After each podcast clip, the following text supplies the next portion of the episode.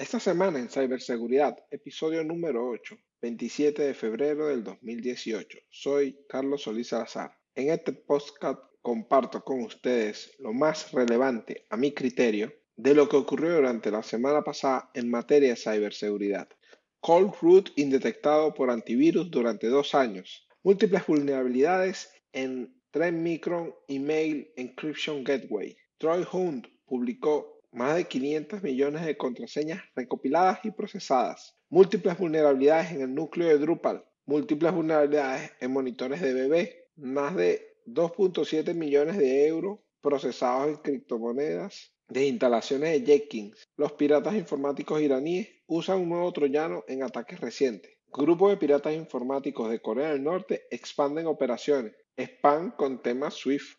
Criptografía de clave pública explicada de forma de instrucciones de IKEA. Todo esto y más en esta semana en ciberseguridad. Bueno, yo estoy, si pueden escuchar bien, estoy un poco eh, eh, con gripe. El frío ya, ya me está afectando, donde vivo hace bastante frío. Y sin más, comencemos. Cool Root indetectado por antivirus durante dos años. Cool Root es un RAT, Remote Access Tool, que inicialmente estaba diseñado para infectar sistemas Mac OS, pero ya se está empezando a distribuir en otros sistemas operativos. Y este troyano sigue pasando inadvertido por la gran mayoría de los antivirus. Y a pesar de que el código fuente se encuentra disponible en un repositorio de GitHub, pero al no tener una gran popularidad, no suscitó mucho interés. Sin embargo, ya recientemente eh, ha pasado a distribuirse de manera activa. Múltiples vulnerabilidades en 3 Micron Email Encryption Gateway.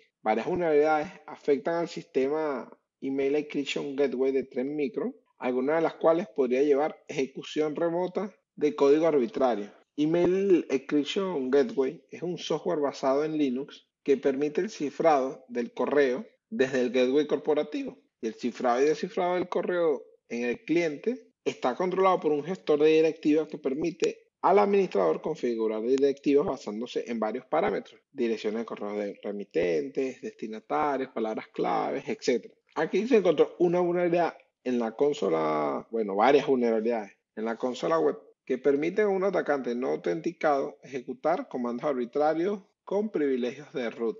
El investigador de seguridad Troy Hunt publicó más de 500 millones de contraseñas recopiladas y procesadas a partir de diversas infracciones. También hay un API para el dataset y algunas estadísticas sobre el uso de las contraseñas. Troy Hunt tiene un, sitio web llamado Have I Been Powered, así como que si fui yo hackeado, ya que hace poco lanzó una función que era saber si una contraseña, este primero, este si esta pregunta, si yo fui hackeado, este, uno coloca su contraseña, su contraseña, no, su correo electrónico, su usuario, y él revisa la base de datos. Si en efecto ese correo electrónico estuvo en alguna eh, publicación de, usuarios y contraseñas. También hace una función de que si esa contraseña fue hackeada, ¿no? Coloca su contraseña, 1, 2, 3, 4, 5, 6, y él te va a decir si ya están en la base de datos. Bueno, ya lancé una actualización una versión 2 donde hay más de 500 millones de contraseñas. Incluso tiene un API donde uno puede hacer las consultas a través del API.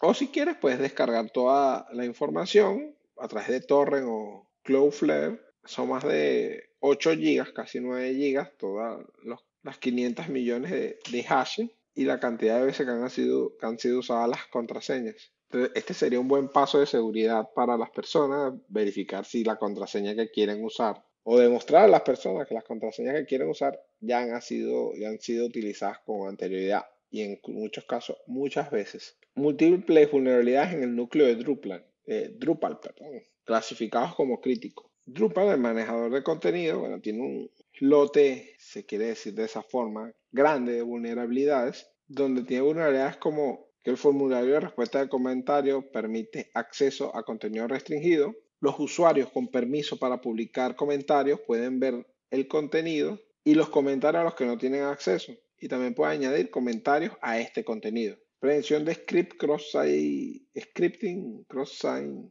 perdón, cross-site scripting. La prevención de cross-site scripting de JavaScript es incompleta. Drupal tiene una función que se utiliza para escapar de textos potencialmente peligrosos antes de imprimirlo en HTML. Esta función no maneja correctamente todos los métodos de inyección de HTML malicioso, lo que lleva a una vulnerabilidad de cross-site scripting en determinadas circunstancias. Bypass de acceso a archivos privados. Al utilizar el sistema de archivos privados de Drupal, Drupal comprobará que el usuario tenga acceso a un archivo antes de permitir que el usuario lo vea o lo descargue. Esta comprobación falla en ciertas condiciones. jQuery, eh, vulnerabilidad de jQuery con dominios no confiables. Otra vulnerabilidad de cross-site scripting en jQuery. No tiene fallback de, idiomas que puede ser incorrecto en sitios multilingüe. Bypassea acceso a bandejas de ajustes inyección de enlaces, externos en las páginas 404 que salen actual en el momento. La solución para todas estas vulnerabilidades eh, ya la tienen disponible. Es instalar la, la, última versión. Si estás usando Drupal 8, actualiza Drupal 8.4.5 y si estás usando Drupal 7, actualiza Drupal 7.57. Múltiples vulnerabilidades en monitor de bebé MySafe MyCam se ha descubierto múltiples vulnerabilidades en el monitor de bebé MyCam que podría permitir observar e interactuar con el dispositivo, enumerar usuarios, recuperar contraseñas e incluso acceder a la cuenta administrador. Los monitores de bebé permiten mantener al niño siempre vigilado mediante audio y o video para mayor tranquilidad de los padres. Hoy en día, la fiebre, existen dispositivos que monitores de bebé que se conectan a internet y que permiten comprobar, comprobar esta información a través de dispositivos móviles o tablets con una app. Ahí es donde empieza el problema, pues hay una vulnerabilidad que pueden acceder y espiar a, a, nuestro hijo, saber cuándo está solo, cuándo no está solo, los hábitos, si estamos los padres, si no estamos. Entonces es algo bastante delicado.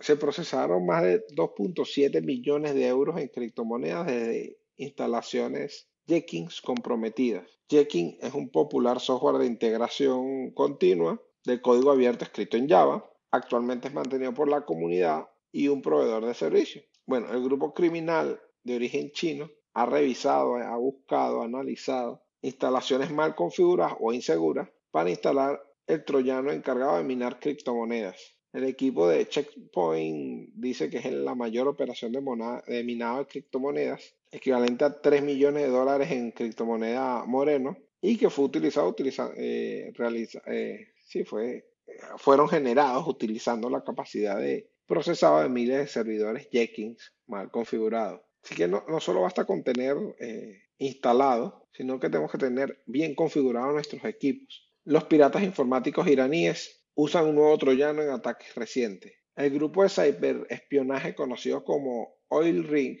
y anteriormente vinculado a Irán, ha sido observado usando un nuevo troyano en ataques recientes. Oil Rig, un grupo altamente activo que apunta principalmente a organizaciones del Medio Oriente, intentaba entregar un troyano llamado OPSIE en dos ataques dirigidos a una agencia de seguros y una institución del Medio Oriente. Mientras uno de los ataques se basaba en una variante de la entrega de documentos de 3 dólares, otro intentaba entregar el malware a la, a la víctima directamente, probablemente a través de correos electrónicos de phishing. El primer ataque ocurrió el 8 de enero del 2018 y comenzó con dos correos electrónicos enviados a dos direcciones de correos diferentes en la misma organización en un lapso de 6 minutos. Ambos mensajes se originaron a partir de una dirección de correo asociada con el dominio libanés de una importante institución financiera mundial. Se cree que la dirección de correo fue falsificada.